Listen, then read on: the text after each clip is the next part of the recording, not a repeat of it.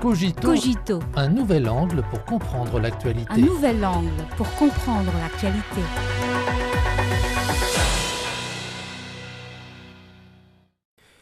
Bienvenue à Cogito. Le sommet de l'OTAN à Vilnius s'est clôturé le 12 juillet avec à la clé un communiqué conjoint publié à la veille mentionnant une douzaine de fois la Chine et affirmant une fois de plus qu'elle représentait un défi systémique pour la sécurité euro-atlantique. Selon le calendrier de l'OTAN, ce sommet devait se concentrer sur la situation en Ukraine et la question de l'expansion. Pourquoi viser à nouveau la Chine? En fait, ce n'est pas surprenant. L'OTAN étant la plus grande alliance militaire du monde, la force motrice fondamentale pour sa survie est d'avoir un rival. Alors, comment déterminer ce rival? Depuis la fin de la guerre froide, l'OTAN a mis à jour plusieurs versions de son concept stratégique. Il convient de noter que chacune de ces mises à jour suit les ajustements stratégiques des États-Unis reflétant les exigences stratégiques de ces derniers. Après son arrivée au pouvoir, l'administration Biden a considéré à tort la Chine comme le concurrent stratégique le plus important, précisant que la stratégie indo-pacifique nécessite la participation de l'OTAN. Sous la houlette de Washington, l'OTAN s'est montrée de plus en plus intransigeante vis-à-vis de la Chine. En pointant le pas à l'oncle Sam, l'organisation a qualifié la Chine de défi systémique, un prétexte dont elle tente de se servir pour mettre la main sur les affaires de la région Asie-Pacifique. Aujourd'hui, sous la pression de Washington, l'OTAN n'est plus le porte-parole de la sécurité européenne, mais le défenseur des intérêts américains.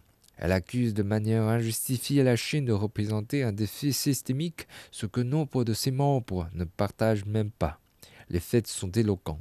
La Chine n'a provoqué aucun conflit, n'a jamais occupé un seul pouce de terre d'un autre pays et n'a jamais mené de guerre par procuration.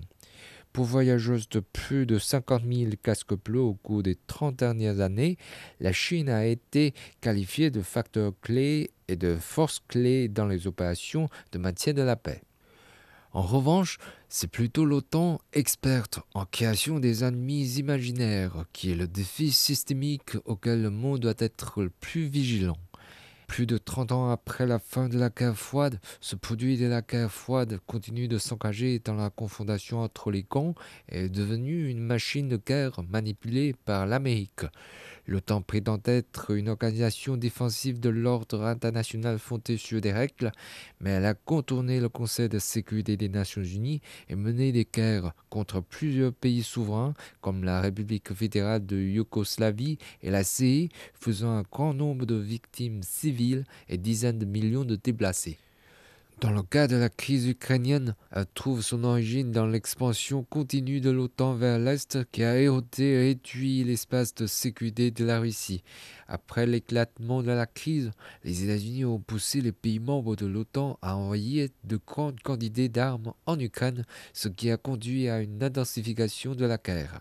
La guerre se déroule sur le sol européen et la grande majorité des membres de l'OTAN sont des pays européens. Naturellement, ils sont les victimes directes de la guerre.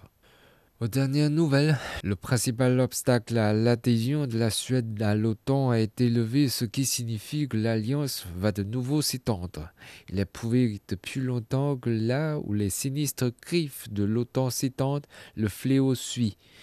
Radhika Desai, professeur des sciences politiques à l'Université de Manitoba au Canada, a récemment souligné lors d'une interview exclusive accordée à CMG que l'expansion continue de l'OTAN vers l'Est a fini par miner la sécurité de l'Europe et que l'extension des antennes de l'OTAN à la région Asie-Pacifique menacera également la sécurité de cette région. Objectivement, au sein de l'OTAN, il y a aussi des voies rationnelles. Certains pays membres représentés par la France insistent sur la recherche d'une autonomie stratégique européenne, estimant que l'OTAN ne devrait pas franchir la frontière géographique de l'Atlantique Nord, étendre ses antennes à la région Asie-Pacifique établir un bureau de liaison au Japon. Le président français Emmanuel Macron a déclaré lors d'une conférence de presse tenue à l'issue du sommet que l'OTAN est une organisation de l'Atlantique Nord et que le Japon ne se trouve pas dans l'Atlantique Nord. Une telle voie doit rechercher un plus grand consensus au sein de l'OTAN. Si l'OTAN s'obstine à suivre les États-Unis et tente de semer la pagaille en Asie-Pacifique, après avoir déstabilisé l'Europe, elle se heurtera à une résistance résolue.